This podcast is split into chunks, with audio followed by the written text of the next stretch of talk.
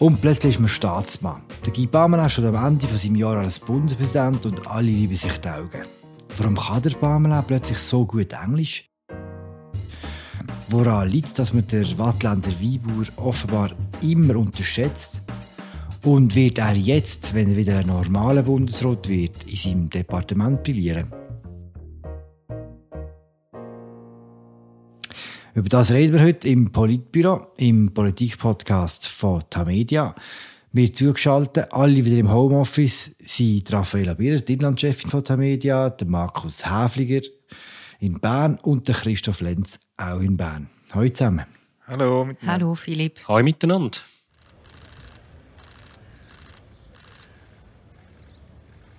Euh, Monsieur le Président de la Fédération de Russie, Monsieur le Président des États-Unis d'Amérique, au nom du gouvernement suisse, je vous souhaite la bienvenue à Genève, ville de paix. Was wir hier gehört haben, war der Guy Bamela im Sommer. Und ich glaube, ich kann euch alle an die Szene erinnern. Der Guy Bamela ist zwischen den beiden mächtigsten Männern der Welt gestanden, im Joe Biden, im amerikanischen Präsident, und im Wladimir Putin, im russischen Präsident. Seid ihr dort bei diesem Gipfeltreffen ein bisschen stolz auf unseren Bundespräsidenten? Du bist ja in Genf, Markus. Fang doch du an. Also ich war in Genf dabei und äh, bin auch bei dem Treffen kurz dabei gewesen, wo der Guy Parmelin mit dem Joe Biden hatte. Und ja, als politisch interessierter Mensch, wenn so ein Treffen zu Genf stattfindet mit dem ganzen Brimborium ringsum, dann äh, wird man so selber schon ehrlich gesagt, dass der von der Schweiz, der da vorne dabei ist, irgendwie ein bisschen gute Fallen macht. Das, auch wenn man als Journalist da einfach auch mal primär Beobachter ist, so ein bisschen an Nationalstolz rührt es in so einem Moment schon auch. Und ich bin darum froh gewesen, dass zum Beispiel jetzt ein paar Mal dort nicht über den roten Teppich gestolpert ist oder irgend so etwas. Oder? Also ja, durchaus habe ich gefunden, mal, wir haben uns nicht blamiert dort. Also mir ist ein bisschen ähnlich, aber auch ein bisschen anders gegangen. Also ich bin sicher nicht stolz auf ihn, weil ich glaube, das ist auch nicht meine Aufgabe. Ich bin ja Beobachterin. Aber ich habe mir gefunden, das Bild, das er dort abgegeben hat, das, das ist wie so sinnbildlich für, für zwei Sachen. Einerseits zeigt es den enormen Wandel, den Guy Parmelin als Politiker durchgemacht hat, durchlaufen hat.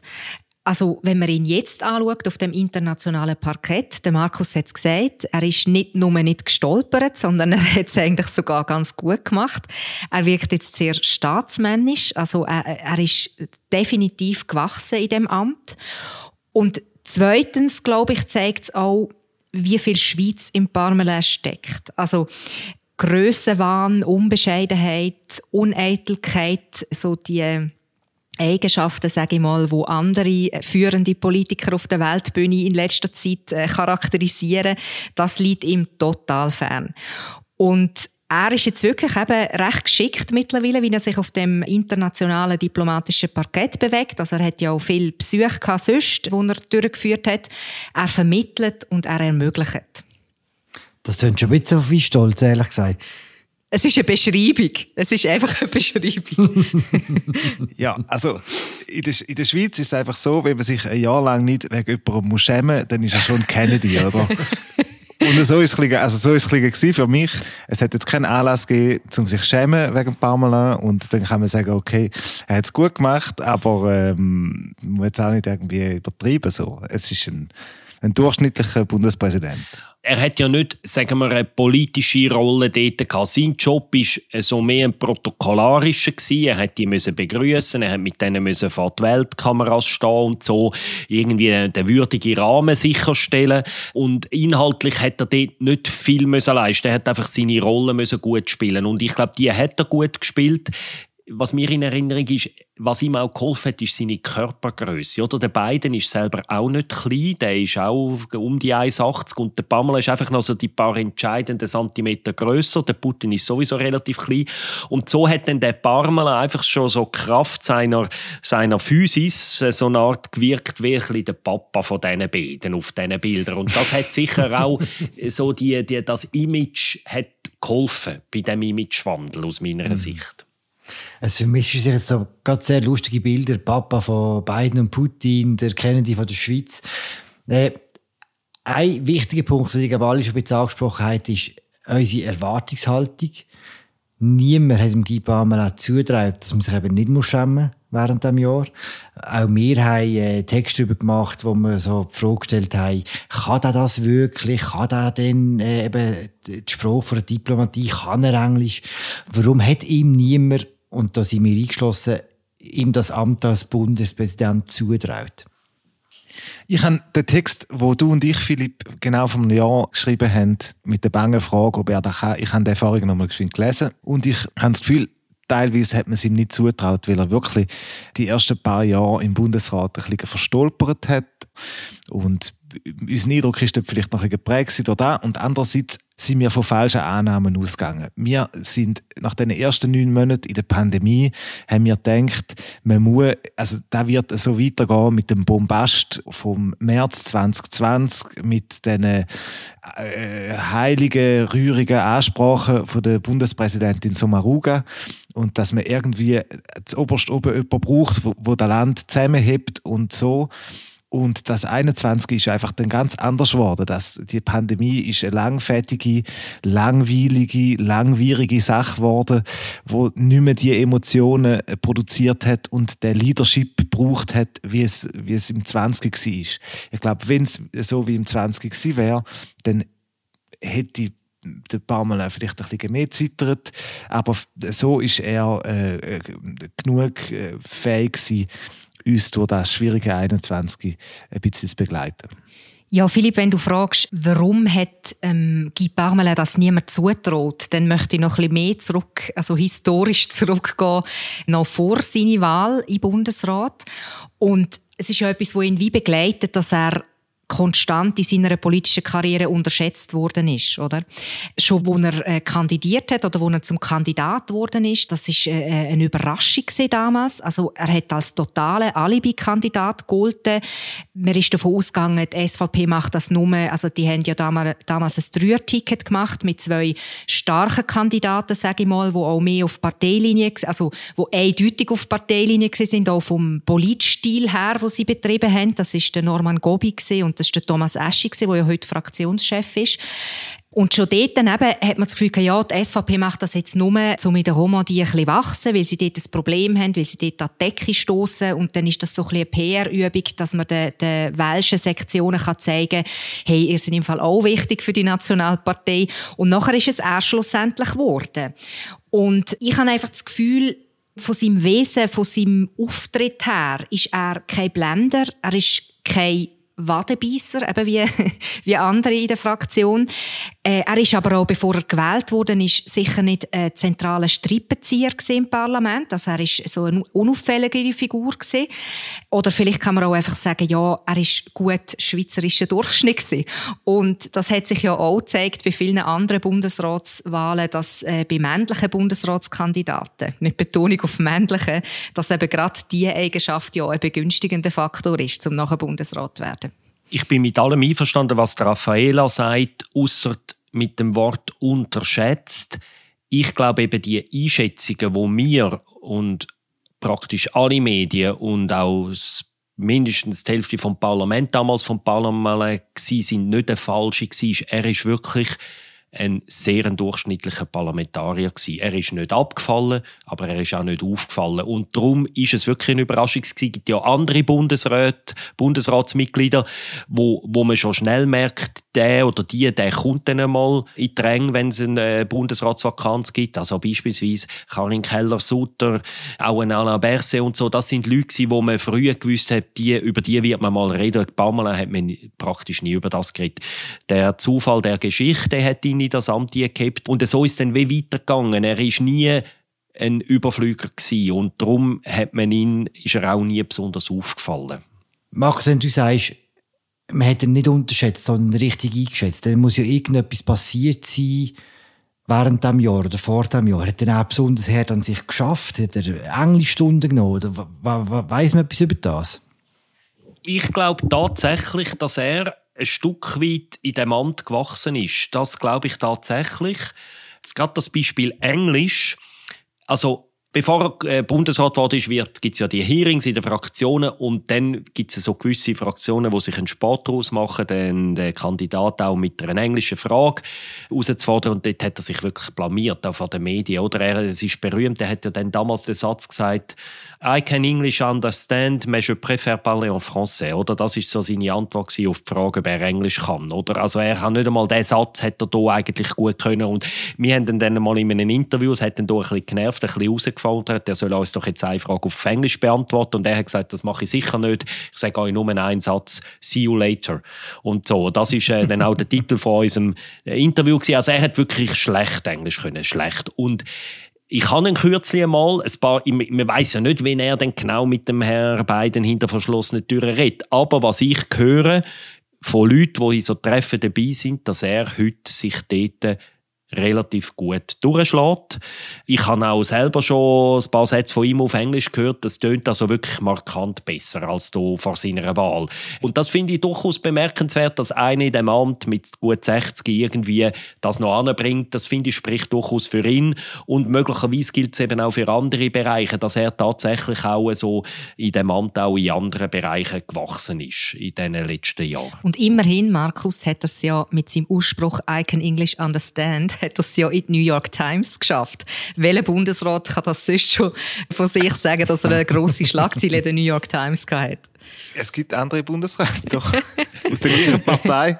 Stimmt, es ist ein Muster, ein, ein parteispezifisches Muster. Wenn wir schon auf der internationalen Bühne sind, mit äh, verschiedenen Sprachen und so, könnt ihr noch etwas sagen zu seinem Auftritt in Brüssel bei der Ursula von der Leyen? Das war ja auch einer der Höhepunkte von seinem Präsidialjahr, muss man glaube ich sagen, oder? Ich meine, das hat mich dort schon. Es ist ein bisschen gleich gewesen wie nachher im Juni auch. Nach diesem Auftritt ist das kollektive Aufatmen immer so groß, dass man sich einredet, dass es ein brillanter Auftritt war oder so. Und das glaube ich ehrlich gesagt nicht. Ähm, auch dort haben wir uns nicht blamiert, aber es hat Probleme gegeben, auch im Gefolge von dem Auftritt gemeinsam mit Ursula von der Leyen, namentlich hat in der Kommunikation offenbar etwas nicht gestimmt, wenn ähm, Ursula von der Leyen einen Monat später so irritiert ist darüber, dass die Schweiz die Verhandlungen abbricht. Man kann sich fragen, ob da vielleicht die EU nicht hat wollen verstehen denn, aber wenn etwas in der Kommunikation schief geht, dann ist immer auf beiden Seiten wahrscheinlich ein Problem vorhanden. Und ich würde sagen, der Auftritt ist nicht so perfekt gewesen, wie man heute gerne macht. Wie er aussen gewirkt hat, ist das eine. Das andere ist, dass man ganz am Anfang darüber geschwätzt ist, so die Kommunikation gegen innen. Er ist Bundespräsident geworden nach der Simonetta Sommaruga. Das war so die Sorgenmutter während der ersten Phase der Pandemie. Wie habt ihr ihn gefunden, der Guy als neuen Corona-Sorgenvater? Hat er das gut gemacht? Also, was ich das Bemerkenswerteste finde in seiner ganzen Kommunikation in der Pandemie, er ist ja in dieser Funktion dann auch häufig an Pressekonferenzen gekommen, zum Teil mit dem Alain Berset. Und es ist bekannt, der, der Guy Pamela gehört zu der SVP und er hat die Rolle vom SVP-Politiker im Bundesrat zum Teil auch gespielt. Oder er hat auch von ihm, nicht nur Ueli Maurer, auch der Pamela hat immer wieder gescheitere und weniger gescheite Mitberichte eingereicht, wo er irgendeine Massnahme nicht hat wollen oder eine hat wollen. Und er ist häufig dann mit diesen Vorschlägen unterlegen im Bundesrat. Also das wissen wir, das wird ja öffentlich dann nie gesagt. Aber für das haben wir sehr, sehr gute Quellenlage, dass der Pamela auch immer wieder mit so Vorschlägen eingegangen ist, wo er häufig dann auch, nicht immer, aber häufig unterlegen ist. Der fundamentale Unterschied zwischen ihm und dem Ueli Maurer ist der, dass der Pamela gegen aussen, ich würde fast sagen, fast ohne, also mit ganz wenigen Ausnahmen, immer die Gesamtlinie vom Bundesrat vertreten hat und seine eigene Meinung wirklich zurückgestellt hat. Während der Ueli Maurer sehr häufig, müssen das nicht alles wiederholen, das Bedürfnis gehabt hat, gegen aussen zu signalisieren, dass er nicht einverstanden ist. Also wir kennen da die Freiheitstreichler-Geschichten und Interviews, wo er sagt, dass er eigentlich einen Kaffee findet, was da der Bundesrat beschließt, hat ein paar Mal höchstens einmal zwischen den Zielen angetönt. Und ich finde schon, das Ausmaß der Kollegialität, das er gelebt hat in diesem Jahr, finde ich schon bemerkenswert. Das ist das, was mir zu der Kommunikation primär aufgefallen ist ich finde auch, also man weiß von diesen Mitberichten und von diesen Anträgen, die reingeschickt werden aus dem Departement an den Bundesrat und wo quasi das Departement von Parmelin so ein bisschen Parteipolitik die SVP-Linie vertritt. So. Und ich frage mich dort ernsthaft, ob da der Pamela ist, wo die Mitberichte in Auftrag gibt und lanciert im Bundesrat rein, oder ob da der bisschen mit dem Hund wedelt. Also ein wichtiger Grund, warum er, dass er in seinen sechs Jahren im Bundesrat besser und professioneller geworden ist, ist, dass er gute Leute äh, um sich herum geschaut hat. Äh, Leute wie Martin Baltisser, früher SVP-Generalsekretär und so, ähm, strategisch äh, eine ganz wichtige Figur in den Nullerjahren in dieser Partei. Und ich habe beim Baumelen oft den Verdacht, dass da quasi eine parteipolitische Linie vom Departement vertreten wird. Und ich weiß auch von Fällen, wo der Parmelin zum Beispiel dann im Bundesratszimmer einen Antrag gar nicht mehr äh, stellt, wo schriftlich eingereicht worden ist oder wo er schon im Bundesratszimmer quasi loyal ist zum Kollegium und die Konkordanz verkörpert. Manchmal frage ich mich, wer, wer führt da wen? Das Departement in oder erst Departement? Ja, wenn man vielleicht noch eine Ebene höher geht und ein bisschen in die Zukunft schaut. Der Guy Parmelin als SVP-Bundesrat ist ja so ein bisschen die inkarnierte Konkordanz. Also seine, eben, seine Kompromissfähigkeit hat er jetzt sehr stark unter Beweis gestellt. Und wenn man sich überlegt, was die SVP künftig mit ihren Bundesratssitzen für eine Strategie fahren, dann ist sicher einer vom Naturell oder, oder vom, eben von der Kompromissbereitschaft vom Guy Parmelin erreicht im Endeffekt mehr, wenn es ihm gelingt, gelingt, Mehrheiten zu schaffen. Natürlich eben nicht mit der Parteipolitik immer durchkommt, aber erreicht so mehr als jemand, wo, wo häufig ausschert und sich betont vom Gremium will abheben. Und Kandidaten, die jetzt für die Zukunft, für künftige Vakanzen auch im, im Bundesrat diskutiert werden, von der SVP, da zeigt sich ja ganz klar, dass sie eher rar gesagt sind jetzt von dem Typ vom Guy Parmelin, aber dass die Partei letztlich mehr erreicht, wenn sie mit so Kandidaten kommt. Aber man muss da natürlich auch sofort ergänzen, dass der Guy Parmelin natürlich in der SVP eine aussterbende Spezies ist, oder? Also er verkörpert noch sehr stark die alte SVP. Er kommt aus dem Wattland, wo sehr stark so die BGB-Prägung da war. Und er ist noch einer von diesen Politikern, wo früher zum Beispiel auch im Kanton Bern sehr häufig war, SVP-Politiker, wo das noch verkörpert. Und es ist schon die Frage, ob nach ihm nochmal ein SVP-Bundesrat von dem Typus kommen wird. Das wissen wir heute nicht. Es gibt sicher noch zwei, drei Leute ein von einem ähnlichen Schlag. Also irgendein Albert Rösti würde sicher dazu zählen, vielleicht auch Franz Grütter oder so. Aber gerade viel gibt es nicht mehr von denen, vor allem auch unter den Jüngeren nicht. Und darum ist er vielleicht auch vielleicht so ein, ein Letzter von seiner Art aus der SVP die dort jetzt äh, die konkordante Fähigkeit von ihm sehr hoch gewichten. Wie findet ihr denn, hat es mit der eigenen Partei gemacht? Also die SVP ist ja die Partei, die die Corona-Politik vom Bundesrat am lautesten und am heftigsten kritisiert hat. Dort muss ich sagen, hat er mich zuweilen ein bisschen enttäuscht. Die Angriffe, die die SVP gegen den Bundesrat geritten hat, auch gegen den Börse geritten hat, so ab dem Februar vom letzten Jahr, wo wirklich in einer Schärfe sind, wie man sie in der Schweiz nicht kennt, der Diktatorenvorwurf oder so. Dort würde ich sagen, ein, ein richtiger Staatsmann hätte dort auch die Auseinandersetzung auch mit diesen Leuten in seiner Partei gesucht. Und wir wissen nicht, ob er es hinter den Kulissen gemacht hat, aber es hätte die Auseinandersetzung durchaus auch ähm, in der Öffentlichkeit ein bisschen stattfinden können. Und das Einzige, was er ja gemacht hat, ist irgendwie an der Medienkonferenz dann sagen, sieht Herr Berse aus wie ein Diktator oder so etwas, was, ein bisschen, was, was okay ist. Aber ich hätte dort mehr von ihm erwartet, weil das so einzigartig war dann. Das Verhältnis zwischen dem Pamela und seiner Partei ist ja interessant, oder? Die SVP, Parteispitze, trotz all ihrer äh, Oppositionsrhetorik, lassen sie ihn wirklich leben, obwohl er ja an diesen Medienkonferenzen zum Teil das Gegenteil sagt von dem, als Bundespräsident von dem, was sie wollen. Sie lassen ihn leben. Sie anerkennen offensichtlich da durchaus auch ein bisschen, dass er eine andere Rolle hat.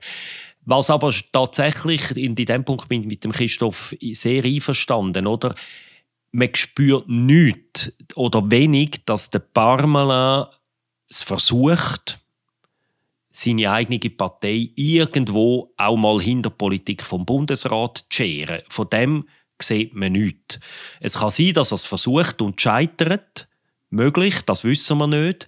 Aber das ist schon die Frage. Entweder macht er es nicht oder er kann es nicht. Irgendwo seine Partei, natürlich ist, hat die Partei immer ein Eigenleben, das ist bei der SP und bei der FDP auch nicht anders, aber es ist natürlich bei der SVP am krassesten und dort hat man nicht das Gefühl, dass sie auch nur ein Mühe bewegt wird von ihrem Bundespräsident, irgendwie den Bundesrat auch nur halbwegs in seiner Politik zu unterstützen. Und das ist natürlich ein, ein Problem in unserem System, wenn eine Partei so völlig eine Art so ein losgekoppelt ist von ihren Bundesräten oder ihre Bundesräte losgekoppelt sind von der Partei.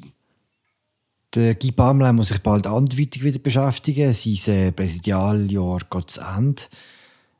Wenn wir kurz über sein Departement reden. Er hat ja also mit der Grund, warum er so eine tiefe Erwartungshaltung hatte an sein Jahr als Bundespräsident, ist auch seine Leistung in, in seinem ursprünglichen Heimatdepartement. Dort war ja schon nicht so gut gewesen, muss man sagen, bis jetzt, oder? Ja, also ich denke, wir müssen schon auch die Party, die wir bis jetzt gefeiert haben, ein bisschen crashen. Weil ähm, eben, wir haben jetzt sein Naturell sehr gelobt. Wenn man seine ich sage mal, seine, seine Gestaltungswille und seine Gestaltungskraft im Departement anschaut, dann sieht das ein bisschen anders aus. Ich möchte ein Beispiel machen. Markus und ich haben im Frühling 2020, nach dem Lockdown, haben wir ein Interview mit ihm geführt. Und dort hatten wir uns eigentlich erhofft, dass unser Wirtschaftsminister uns erzählt, was er für eine Vision hat, wie wir jetzt mit der grössten Wirtschaftskrise nach dem Zweiten Weltkrieg oder seit dem Zweiten Weltkrieg sollen umgehen, was da jetzt passiert. Und es sind sehr viele Worte gekommen, sehr viele Ansätze, aber er hat den Fokus relativ eigenwillig darauf gerichtet, auf, also er hat von, ich habe es vorher noch einmal kurz nachgeschaut, äh, was er uns dort geantwortet hat, er hat sehr viel von Kälberzüchter, Weinbauern, Gemüseproduzenten, Spargelbauern geredet. Und er hat einen sehr starken Fokus auf Schausteller äh, gelegt. Also, dass Schausteller jetzt in einer ganz schwierigen Situation sind. Und was uns dort einfach gefehlt hat, sind so wirklich die grossen Visionen gewesen. Also auch so ein bisschen, eben das, was wir vorher gesagt haben, wo er auf dem internationalen Parkett äh, an den Tag legt, so das Staatsmännische, dass er die Führung übernehmen will und auch in einer, sage ich mal, kollektiv-psychologisch sehr schwierigen Phase nach der Bevölkerung so ein bisschen an der Hand nehmen und, und quasi auch Mut machen für die, für die Wirtschaftskrise. Und das ist alles wie nicht so möglich gewesen. Also man hat wie gemerkt, er, er ist recht in den Detail verhaftet geblieben, aber so die grossen Linien hat man den Eindruck bekommen, dort, die haben ein bisschen gefehlt. Ich, ich sehe da ganz gleich. Vielleicht äh, ich, ich habe ja lange Wirtschaftspolitik und äh, auch Verteidigungspolitik äh, in der Schweiz oder Sicherheitspolitik in der Schweiz begleitet. Das sind die beiden Zuständigkeitsbereiche. Und ehrlich gesagt, ich kann nach sechs Jahren wo er im Bundesrat ist, immer noch nicht sagen, was eigentlich sein Projekt ist oder wenn es Ziel ist von ihm oder wo er äh, für etwas brennt oder so. Im VBS habe ich das Gefühl, die großen Projekte sind entweder vor ihm schon aufgeleistet gewesen, oder nach ihm abgeschlossen worden, aber mit erheblichen Änderungen, also zum Beispiel die, die Armeereform WA oder der Kampfjetkauf. Und im Wirtschaftsdepartement, dort haben seine Vorgänger Doris Leuthardt und Johann Schneider-Rammann, die haben gewisse auch kontroverse Ziele verfolgt, zum Beispiel der Agrarfreihandel oder so, haben sich dort auch hin und wieder mal eine blutige Nase eingefangen. Und beim Parmelin spürt man eigentlich da davon fast nichts. Er reagiert ein bisschen auf äußeren Druck, wie bei der Pestizidinitiative oder so, findet man müsste ein bisschen etwas machen, aber äh, eigene Gestaltungswille sehe ich null. Und exemplarisch, der Raffaella hat es vorher schon angetönt, ist eigentlich die Krise ähm, oder der Schock, der Pandemieschock. Ähm, man hat das Gefühl, wo die Pandemie ausgebrochen ist, hat der Parmelin die Gewerkschaften und die Arbeitgeber quasi zu sich ins Büro hineingeholt und hat dann die Führung von seinem Departement übergeben. Deshalb sind auch die Gewerkschaften und die Arbeitgeber die größten Fans von ihm, weil, sie quasi, weil er ihnen alle Wünsche erfüllt hat. Aber eigene Vorstellungen, wie man es müsste machen und wo man den Akzent setzen habe ich auch in der Pandemiebewältigung bei ihm eigentlich nicht gesehen. Und somit, wenn er ein durchschnittlicher Bundespräsident war, für mich ist er nach sechs Jahren sicher ein unterdurchschnittlicher Bundesrat, was das betrifft, Spuren äh, hinterlassen oder Veränderung, äh, Reformen erzeugen. ich möchte punktuell widersprechen. Beim VBS, finde ich, hat er trotz allem, er hat dort auch zwei, drei Fehler gemacht. Er hat aber beim Chat, finde ich, hat er eine wichtige Vorentscheidung gefällt. So die Zweiteilung. Zuerst stimmt man über den Kredit ab, später Typentscheid. Das ist eigentlich ein Projekt von ihm gewesen, wo dann die Viola Amherd äh, noch verfeinert hat, leicht angepasst hat und dann vor dem Volk durchgebracht hat. Das war ihre Leistung. Gewesen. Das Konzept ist von ihm gewesen. Und vor allem würde ich dir widersprechen in der Agrarpolitik. In der Agrarpolitik hat er sicher nicht eine Revolution angestrebt, aber er hat eine Reform vorgelegt, die Agrarpolitik 220 plus, wo insofern für ihn bemerkenswert war, weil er selber Bauer ist ursprünglich. Also er war ja Winzer im Wattland mit eigenem Betrieb und so. Und, für, wenn man, und als er im Bundesrat kam, haben ja Bauern gedacht, jetzt haben wir einen von uns, der macht, was wir wollen und äh, jetzt gibt es sicher keine Reformen, die wir nicht wollen und so. Und dann, der, die ist vorher schon aufgeleistet gewesen. Sie hat das nicht alles selber erfunden, aber er hat die getragen, die Agrarpolitik 22 plus, wo ein bisschen mehr Ökologie hat wollen, wo zum Beispiel auch ein Projekt hat wollen bringen, dass man Bäuerinnen besser sozial absichert. Und er hat das verteidigt. Ich habe ihn zu dem Thema mehrmals gehört reden. Ich glaube, er verteidigt aus Überzeugung, weil er weiß, dass sich die Schweizer Landwirtschaft muss anpassen, wenn sie mittelfristig eine Zukunft haben gegenüber dem Billigimport aus der EU, wo auch immer ökologischer werden zum Beispiel. Und ich glaube, er hat dort viel besser erkannt als der Herr Ritter und große Teil der Bauernlobby, dass äh, man sich muss anpassen, obwohl er selber pur ist. Und dort, finde ich, beweist er eine gewisse mentale Unabhängigkeit gegenüber seinem früheren Berufsstand. Was sein Problem einfach ist, dass er an der Bauernlobby gescheitert ist im Parlament. Oder? Die Bauernlobby hat, das, hat die Vorlage versenkt oder mindestens sistiert ist sie im Moment. Falls sie jemals sollte durchkommen, wird sie mit Jahren Verzögerung durchkommen, also mindestens drei, vier, fünf Jahre später. Und dort kann man ihm vorwerfen, dass er es auch da ähnlich wie bei seiner Partei nicht in der Lage ist, seine Berufskollegen irgendwie zu überzeugen, zu zwingen, auf Linie zu bringen. Das kann man ihm vorwerfen. Aber immerhin hat er es versucht, aus meiner Sicht. Ich wollte nicht lang werden, aber ich wollte jetzt vielleicht bei diesem Punkt gleich nochmal widersprechen. Die Agrarpolitik 22 ist meine Behauptung, die wäre zu 99 Prozent identisch gewesen mit der Vorlage, die von den Bauern versenkt worden ist, wenn man die letzten drei Jahre gar keinen Wirtschaftsdepartementschef hätte. Wenn man nur sechs Bundesrat hätte und man hätte da das Bundesamt für Landwirtschaft quasi die Agrarpolitik fortsetzen lassen, wäre die identische Vorlage rausgekommen. Das ist eher das, was ich sage. Ich sage, der Baumel ist unsichtbar in diesen Geschäften, die er vertritt. Er vertritt die Geschäfte, wo ihm äh, seine Beamten vorbereitet mit Überzeugung. Aber das erhöht eher Zweifel, die ich an ihm habe, als dass sie mich von ihm überzeugen. Raffaele, wer hat recht? Christoph oder Markus? Ich bleibe da sehr diplomatisch. Nein, ich kann einfach noch ergänzen. Der Christoph zielt ja so ein bisschen darauf ab, so wegen dem Einflüstern, oder? Dass er selber, also dass es gar nicht so darauf abkommt, ist er da oder nicht, er selber will oder kann nicht gestalten. Das ist ja übrigens ein Vorwurf, wo sich bei ihm auch durchzieht. Also ganz am Anfang, als er Bundesrat geworden ist, hat man ja sehr stark davon geredet, dass der damalige SVP-Fraktionschef Adrian Amstutz seine grosse Einflüsterer war und dass im Prinzip alles, was der Parmelin gemacht hat, also das war noch im, VBS, dass das eigentlich eins zu eins die Handschrift vom, vom Adrian Amstutz war. Er hat ja dort auch am Anfang, das, das mag vielleicht zum heutigen Guy Parmelin auch nicht mehr so passen, aber er ist ja dann ins VBS gekommen und hat sehr sehr schnell das, das Projekt Bodluf sistiert, weil es kritische Medienberichterstattung geht. Das ist also ein rechter Klapp dort. Ja, das heisst, was der Christoph sagt, dass sich, dass sich, ähm, dass es so gewisse Tendenzen gibt, dass er Einflüsterer hat, das ist etwas, was sich durchzieht, ja. Kleine Klammer, was macht eigentlich der Adrian Amstutz? Das habe ich recht... Äh... Backlash. ja. Ich glaube, er tut Mondholz fällen und so, glaube ich. Aber zurück zum Thema. Agrarpolitik ist nicht das Einzige, was ihn beschäftigt in seinem Wirtschaftsdepartement. Er ist auch für Bildung zuständig. Was ist dort von ihm zu erwarten, äh, wenn es weitergeht mit ihm als normalen Bundesrat? Ja, Philipp, du sprichst etwas an, was eigentlich gar nicht so unwesentlich ist. Er ist ja auch Bildungsminister. Und das ist aber etwas, wo man einfach auch nicht so spürt. Also auch dort hat man das Gefühl, er hat die grosse Herausforderungen und er bringt sich vor allem dann viel so in den Detail ein. Also was man sicher merkt, ist, dass ihm die Lehrlinge sehr am Herzen liegen. Also das zeigt sich in unterschiedlichen Vorlagen und Bereichen. Beispielsweise, was auch geschickt war, er hat während der Pandemie, wo, es dann, wo man plötzlich von einer verlorenen Generation geredet hat, oder die, die Jugendlichen, die in einer Lehre sind oder die auf Lehrstellen Suche sind und dann vielleicht den Anschluss nicht finden. Nachher dort hat er auch relativ schnell reagiert und hat eine Taskforce gebildet, sodass dann die Situation nachher nicht so eine Dramatik angenommen hat, wie man zuerst hätte können davon ausgehen. Also das ist insofern schon ein wichtiger Schritt gewesen.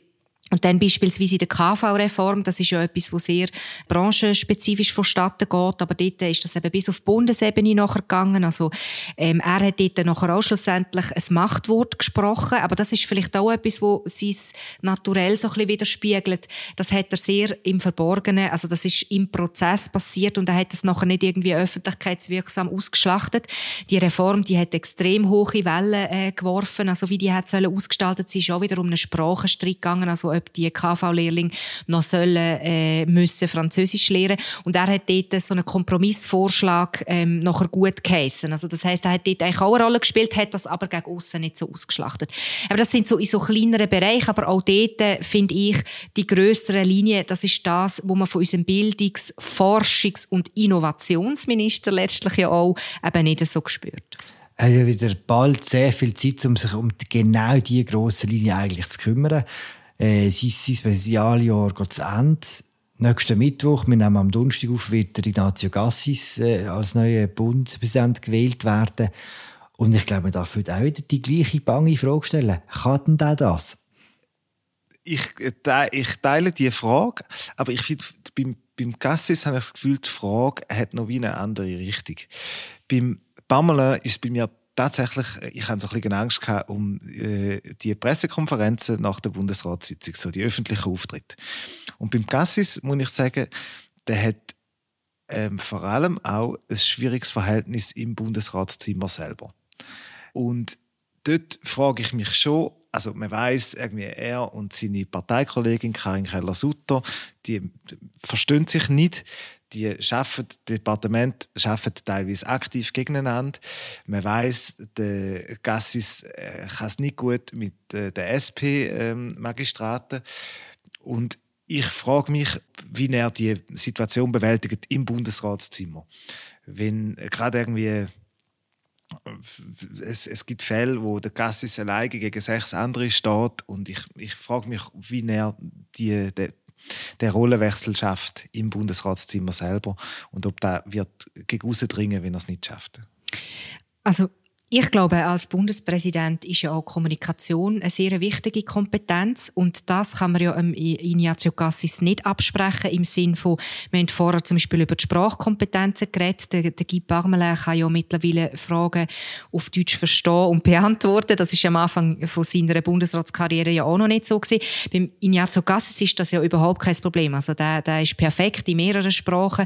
Und ich denke, etwas, wo ihn auch der Öffentlichkeit, der Bevölkerung äh, näher bringt, ist so seine ja, ein Stückchen da vielleicht Unverblümtheit, eine Offenheit, wie er, also er sagt ja, er sagt ja im Zweifel vielleicht eher mal etwas zu viel als etwas zu wenig, oder? Und das ist ja gerade in einer Situation, wo sich die Öffentlichkeit auch starke Transparenz vom Bundesrat wünscht, kann ja das sicher nicht schaden. Also das ist ja mehr nachher so ein bisschen departementsintern bei ihm nachher problematisch, eben, dass er bei gewissen Sachen dann vorgreift und so. Aber ich glaube, jetzt, wo es sehr stark darum geht, zum die Bevölkerung begleiten und mitnehmen in die Gedankengänge und, und die Entscheidungen vom Bundesrat, ist es eigentlich wichtig und gut, einen guten Kommunikator zu haben nach der Erfahrung mit dem Guy Pamela werde ich nie mehr für den Rest von meinem Leben eine Prognose machen für einen Bundespräsident. Aber beim Ignazio Cassis kommt noch ein Punkt dazu. Eben neben der Isolation, die er zum Teil hat, der politischen Isolation im Bundesrat teilweise, kommt bei ihm noch dazu, dass er in seinem eigenen Departement wirklich ein grösseres Problem hat, weil das ist ja die Schwierigkeit von der MEDA, dass es einfach ein grosses Hauptthema hat, die Europapolitik, wo in einer Blockade ist und das ist für ihn sehr schwierig, oder? Kein anderer Bundesrat wird so sehr auf ein Thema reduziert wie der Außenminister. Er hat dort ein riesen Problem und für mich stellt sich wirklich die Frage, er ist isoliert, er ist in einer Blockade mit seinem Hauptthema. Kann er jetzt als Bundespräsident da eine Art aus, ausbrechen aus dem als Politiker und irgendwie auf einmal irgendwie aufblühen und so? Das ist für mich so die Frage, ob das ihm gelingt in dem Präsidialjahr. Und es könnte noch entscheidend sein, auch im Hinblick auf die Wiederwahl, dann im Jahr 2023. Wir werden es sehen und ich würde sagen, wir machen heute in einem Jahr ab, um genau die gleiche Sendung nochmal zu machen. Einfach dann über Ignazio Gassis und würde sagen, das war die aktuelle Folge vom Politbüro im Politik-Podcast von der Media. Merci fürs Mitschwätzen euch allen. Mein Name ist Philipp Loser. Ich habe geschwätzt mit der Raffaella Birrer in Zürich und mit dem Markus Häfliger in Bern und dem Christoph Lenz auch in Bern. Merci vielmals. Bis bald. Ciao zusammen. Ciao. Tschüss zusammen. Ciao zusammen.